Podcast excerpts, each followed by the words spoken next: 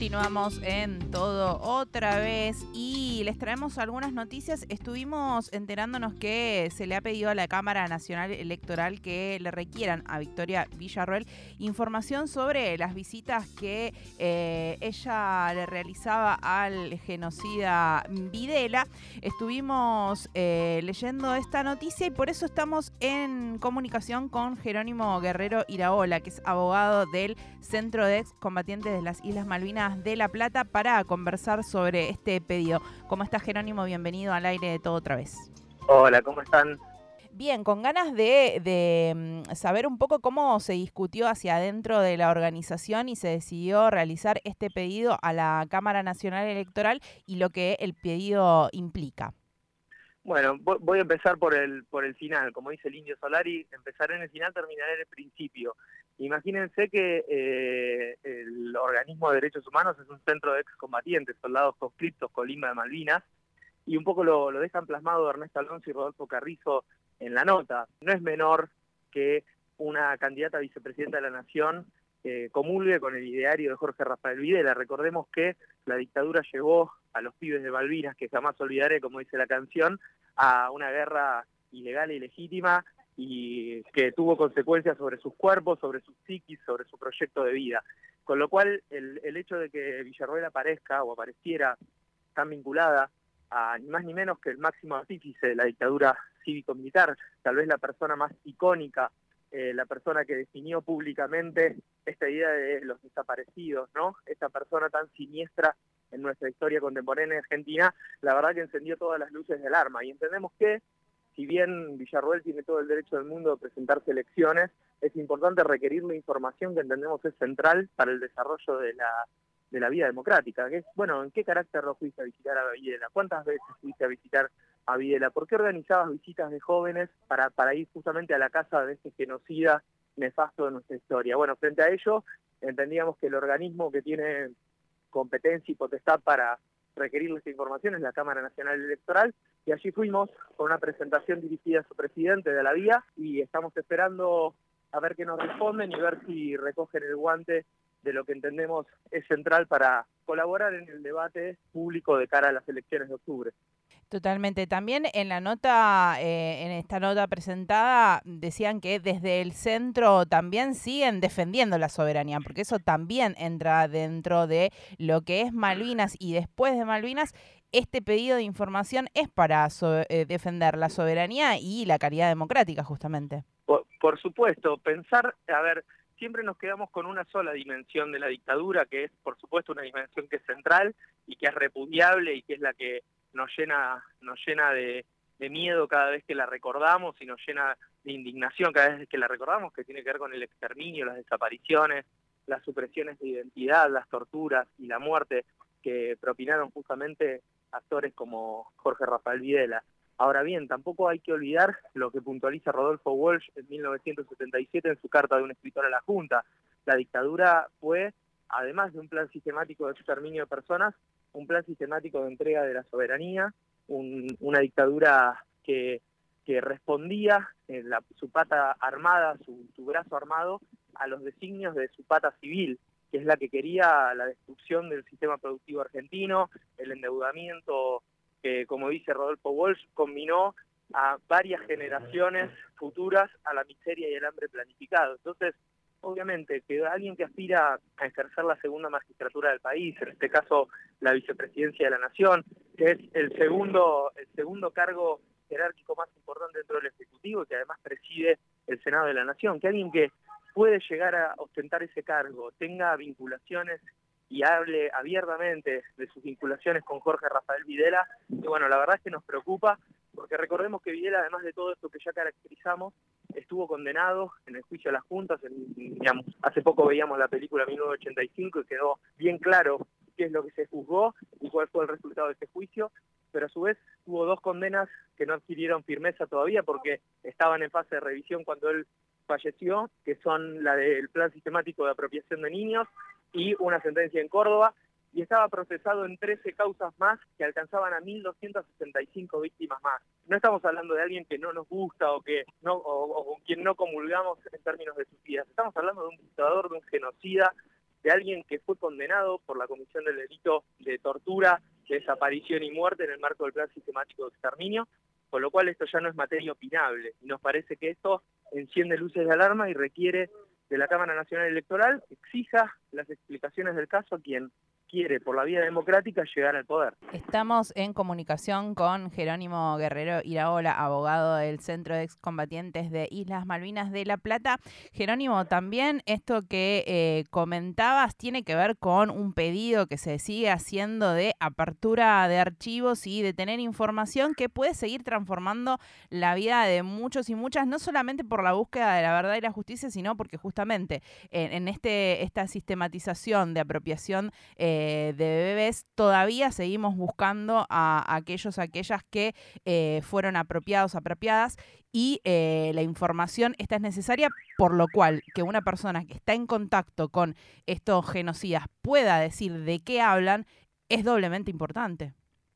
Totalmente. Villarruel habla de contar la historia completa como si la parte de los genocidas estuviese completamente develada. Hoy Villarruel figura en los cuadernos de Checolat. Sabemos que Jorge Julio López continúa desaparecido y que Villarruel visitó Echecolat día, en los días previos y en las instancias previas a que eh, desapareciera el compañero Jorge Julio López. Sabemos que los genocidas todavía siguen sin contarnos cuál fue el paradero de los compañeros desaparecidos, cuáles son las identidades que exprimieron de los bebés que sustrajeron de sus madres estando ellos en cautiverio. No podemos hoy saber todavía cuestiones que, que son centrales y que sería muy importante que puedan dar a conocer justamente para terminar, resolver delitos que se siguen cometiendo. Yo con esto quiero ser muy tajante y determinante. Las desapariciones forzadas de personas y el robo de identidad son delitos de ejercicio continuado, no son delitos que se cometieron en los 70, son delitos que ocurren todos los días mientras no se encuentre la persona, no se conozca cuál fue el destino de la persona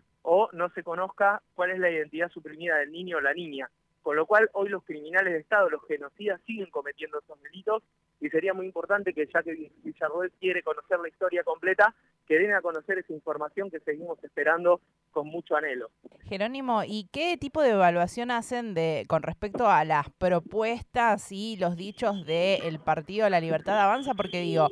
estas visitas y este recrudecimiento eh, en los dichos que venimos viendo también se reflejan en los dichos de Diana Mondino, que hace algunos días estuvo hablando de eh, respetar los derechos de los habitantes de las Islas Malvinas, ¿no? Y haciendo ahí una referencia como si no fueran argentinos y argentinas, ¿cómo lo evalúan desde el centro? No, es una bestialidad jurídica lo que ha dicho Mondino, porque aplicar el principio de autodeterminación de los pueblos a los kelpers es no entender que el principio de autodeterminación de los pueblos se forjó en Naciones Unidas en favor de los pueblos que habían sido sometidos al colonialismo, situación que no pasa con los kelpers. Los kelpers son una población encantada por una potencia colonial justamente para seguir sosteniendo por vía de la fuerza predominio sobre un territorio que es argentino. Entonces me parece que es una aberración jurídica, pero no creo que obedezca a que no sepan de derecho o que no conozcan la historia del principio de autodeterminación de los pueblos. Lo que claramente hacen es tratar de entregar la soberanía. A ver, la libertad danza tiene más de una línea conectora con, con la dictadura, pero no en términos de eh, represión todavía. Veremos qué pasa cuando ostenten el poder. Sí en lo ideológico, ¿no? El desguace del Estado, la ruptura de, los, de los lazos de solidaridad social y obviamente la entrega sistemática de la soberanía como una de las premisas centrales de, este grupo político que además se vale de los discursos de odio, de la violencia y de, y de la anulación y la cancelación del otro. Por eso nos preocupa sobremanera que eventualmente este tipo de personas puedan estar ejerciendo cargos públicos y que puedan estar conduciendo los hilos del país. A partir de esta presentación que se ha realizado ante la Cámara Nacional Electoral, ¿hay algún tipo de estipulado de los tiempos en los cuales la Cámara puede responder este pedido?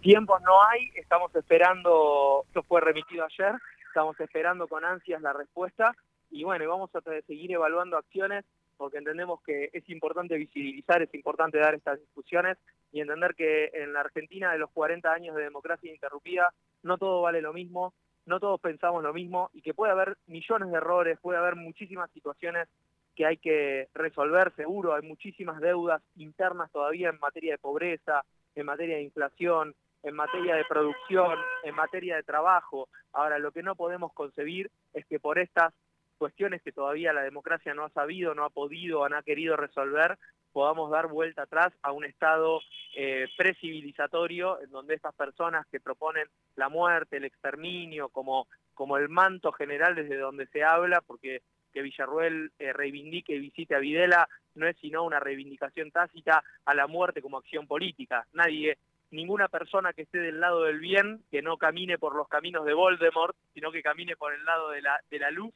eh, reivindicaría a un ser nefasto como Videla o visitaría a un ser nefasto como Videla. Entonces me parece que las cosas hay que decirlas como son, aunque duelan, aunque molesten. Videla es la muerte,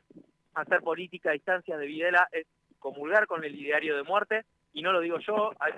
numerosas condenas judiciales que han escrito páginas y páginas de derecho destinadas a demostrar y determinar por qué decimos que Videla era un agente de la política mortuoria, de la violencia política como instrumento de eh, represión y sojuzgamiento del pueblo argentino. Entonces, bueno, no vale todo lo mismo y aún, aunque tengamos deudas todavía, cuentas pendientes, deudas de la democracia, me parece que lo que no tenemos que dar es marcha atrás en los consensos básicos que nos hacen ser una nación respetuosa de los derechos humanos. Totalmente. Jerónimo, muchísimas gracias por esta comunicación y quedan los micrófonos abiertos tanto de FM en Tránsito como de FM Freeway para cualquier tipo de comunicación y esperamos que este, este pedido avance y que esta candidata deba responder a estos oscuros, a estos oscuros relacionamientos. Así que te agradecemos y estaremos en contacto. Hasta luego pasaba Jerónimo Guerrero Iraola, abogado del CECIM La Plata, del Centro de Excombatientes de Islas Malvinas, hablando sobre este pedido a la Cámara Nacional Electoral para que eh, Victoria Villarruel dé información sobre las visitas a Videla cuando estaba en la cárcel, que además como bien contaba Jerónimo, no iba sola, sino que había otra gente y es necesario que esa información se dé. Como estuvimos hablando con el Centro de Excombatientes de Isla Malvinas y también estuvimos mencionando a los dichos de Diana Mondino, que había hecho esta referencia a... La, autodeterminación de los pueblos, ¿no? Como recién comentábamos. Eh, recordamos que el día de hoy, viernes 15 de septiembre, en el Centro de Veteranos de Guerra de Morón, aquí en la localidad, a las 18 horas, se va a estar presentando la historia de Mario García Cañete, este documental sobre eh, el héroe de Malvinas moronense, y va a haber también una charla abierta con excombatientes y familiares para tener en cuenta esta, esta charla, participar y seguir aportando